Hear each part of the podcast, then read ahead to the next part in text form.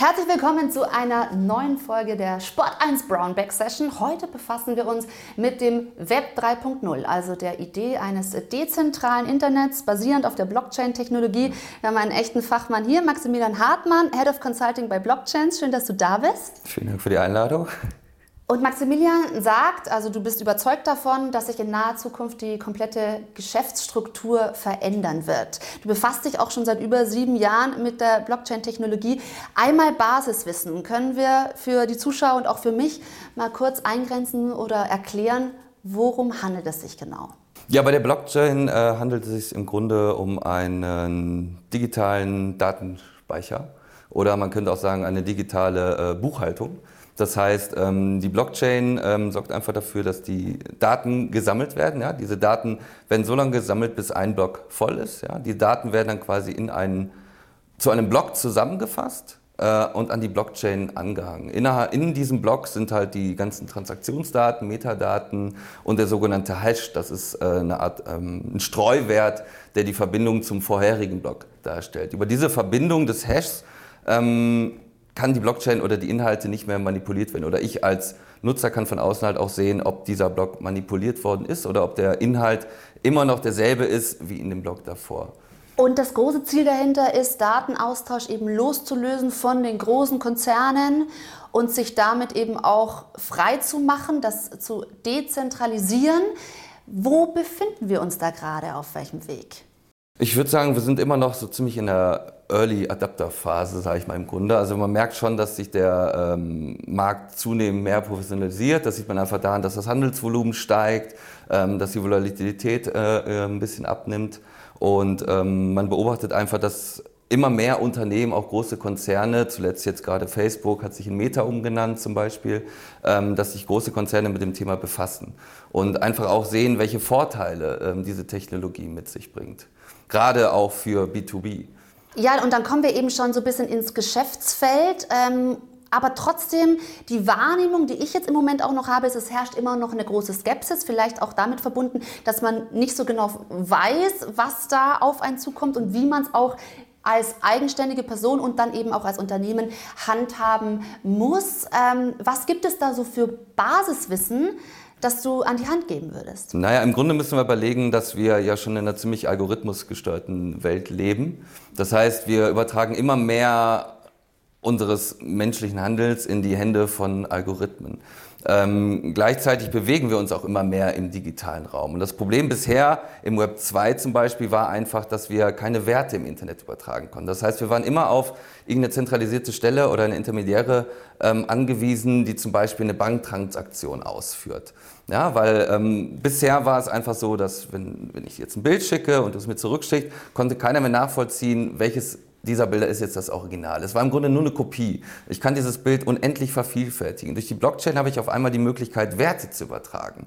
Das heißt, ich kann einem digitalen Gut einen Wert geben. Und ähm, dadurch ähm, entwickeln sich natürlich ganz neue Geschäftsmodelle, die wir bisher nicht hatten. Das heißt, ähm, ich kann auf einmal auch durch das Peer-to-Peer -Peer zum Beispiel, also durch ein Peer-to-Peer-Netzwerk, ähm, Werte direkt übertragen. Also Peer-to-Peer -Peer kann ich jetzt eine Transaktion direkt an den Empfänger senden, ohne eine Intermediäre. Das heißt, ähm, wir werden in Zukunft einfach immer mehr Intermediären benötigen, auf die wir uns verlassen können, wo halt menschliche menschliche Fehlerkomponenten eingehen. Wir sprechen da auch oft vom Single Point of Failure. Ja, das haben wir bei einer Bank. Bei einer Bank sind halt diese, die Server an einem zentralen Ort. Das heißt, ich habe einen Ort, den ich angreifen könnte, um Daten zu manipulieren oder zu klauen. Beim äh, P2P-Netzwerk funktioniert das nicht, weil das Netzwerk verteilt ist, verteilt über verschiedene Knoten. Das heißt, wenn irgendjemand an irgendeinem Punkt versuchen würde, das Netzwerk oder die Transaktion zu manipulieren, würde das Netzwerk das sehen, weil wir eine vollständige Transparenz haben. Das leuchtet ein. Allerdings sind natürlich die großen Konzerne nach wie vor so mächtig und auch immer noch Anlaufstelle für die meisten von uns. Warum glaubst du denn, ist das ein Ansatz, der sich eben gegen die Macht der großen Plattformen durchsetzen kann? Naja, erst einmal würde ich sagen, dass solange sich die, diese Machtkonzentration über die Daten in diesen großen Konzernen befindet und da kein Umdenken stattfindet, dass auch die neue Technologie daran nichts ändern kann. Das heißt, solange die Macht wirklich, das Wissen vor allem, das Wissen über diese mächtigen Technologien bei diesen großen Konzernen ähm, konzentriert ist, ähm, wird sich das System nicht ändern. Das heißt, es wird immer nur noch mehr The Winner Takes All geben. Das heißt, wir müssten jetzt eigentlich hingehen und lernen, diese Technologie zu verstehen oder nicht mal nur die Technologie zu verstehen, sondern zu verstehen oder zu lernen, wie man diese Technologie anwendet und nutzen kann. Dann lass uns gerne auf die Möglichkeiten schauen, wenn wir ganz konkret, wie jetzt auch unser Thema lautet bei diesem Talk, auf die Möglichkeiten für Publisher und Brands gehen. Welche siehst du da? Ähm, ja, mittlerweile, wir haben es ja vor kurzem gesehen zum Beispiel, da war, glaube ich, wie hieß der, Travis Scott, ein Rapper aus Amerika, der hat ein Konzert im Metaverse gemacht, ja, bei Fortnite. Fortnite ist eins dieser größten Internetspiele, ähm, was sich da so entwickelt hat und ähm, hat damit, glaube ich, um plus minus 14, 15 Millionen äh, Besucher erreicht. Ja, dieses Konzert hat neun Minuten gedauert. Ja, er konnte das komplette Merchandise und Branding etc., äh, Ticketing, alles über die Blockchain abwickeln und hat in diesen 19, äh, neun Minuten ca. 20 Millionen Umsatz mit allem zusammen gemacht. Also ich kann mich auf einmal, ähm, gerade für Menschen, die zum Beispiel sehr weit weg wohnen, ja, zum Beispiel ich wohne in Australien, irgendwo im Outback, ist es für mich schwierig, an solchen Events teilzunehmen. Auch irgendwelche Firmen-Events oder gerade im B2B-Bereich sehe ich da den großen Vorteil. Das heißt, Meetings werden in Zukunft alle in virtuellen Räumen stattfinden. Und das kennen wir ja schon aus dem Gaming. Ja? Aber jetzt wird es einfach so interessant für Unternehmen. Und ich glaube, da entsteht ein großer Mehrwert. Gucci hat es vorgemacht, die haben auch mittlerweile einen Metaverse-Store. Ich kann ähm, selber Geld verdienen. Ja? Ich kann die Kontrolle über meinen Content zurückerhalten, kann mich für diesen Content äh, belohnen lassen in Form von Rewards oder Trinkgeldern. Ähm, ich kann also ganz anders auch mit meinen, mit meinen Klienten oder mit meinen Zuschauern interagieren. Und das ist, glaube ich, auch einer der großen Mehrwerte. Was braucht denn ein Unternehmen, um sich eben da selbst zurechtzufinden, selbst aufzustellen? Ja, erstmal muss man sagen, dass, glaube ich, aktuell gerade mal 8% der Verlege überhaupt Geld oder, oder gerade mal 8% der Ressourcen von Verlegen in diese Technologie gesteckt wird. Das ist natürlich im Verhältnis zu Disney oder Meta viel zu wenig.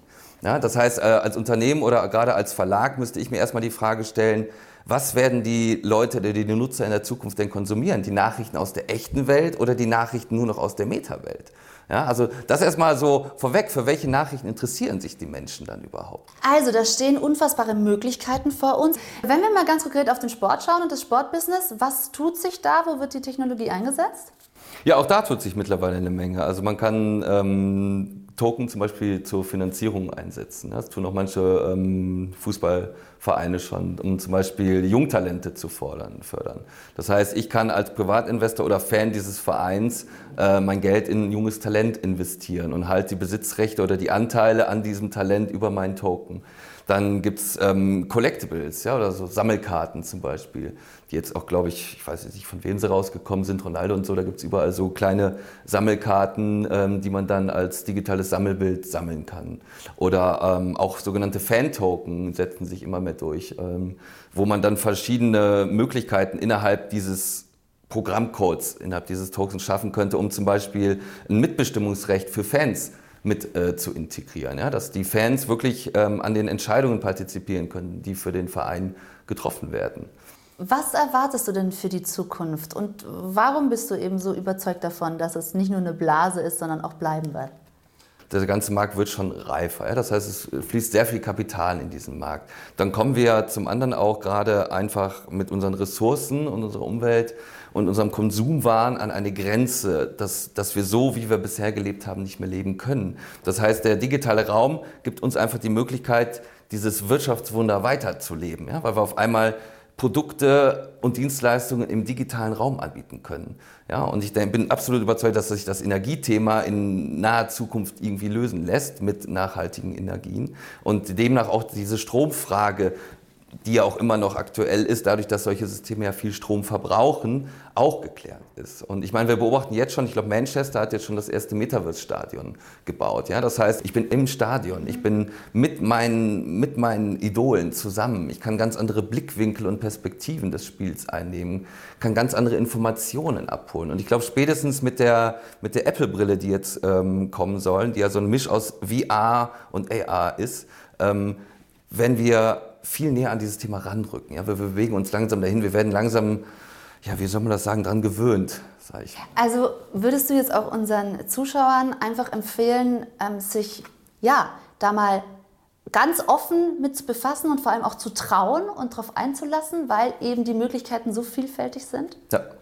Also ich würde auf jeden Fall sagen, ähm, dass man schon mal verstehen sollte, welche Möglichkeiten diese Technologie mit sich bringt. Dann einfach mal auf sich schauen, sei es jetzt als Unternehmen ja, oder als Verlag oder auch als Privatperson, welche Möglichkeiten sich für mich ergeben, ja, welche Möglichkeiten interessant für mich sind, ähm, wo ich eine Anwendung sehe und mich dann einfach vielleicht mal auf einer NFT-Seite oder so anmelde. Einfach mal nur um diesen Prozess zu fühlen, um mir die Angst zu nehmen, diesen Prozess durchspiele, mir ein NFT zu kaufen. Nicht, weil ich jetzt erwarte, dass das eine große Wertsteigerung geht. Es geht jetzt auch gar nicht um das Bild an sich, sondern einfach nur mal ein Gefühl dafür zu kriegen, wie diese Technologie funktioniert, wie die, wie die Haptik ist, wie ich, wie ich mich damit vertraut machen. Ich hoffe, wir konnten damit ein bisschen motivieren und eben auch die Möglichkeiten aufzeigen mit unserer Brownback Session für heute. Maximilian, vielen Dank, hat Spaß gemacht und bis zur nächsten Folge. Tschüss.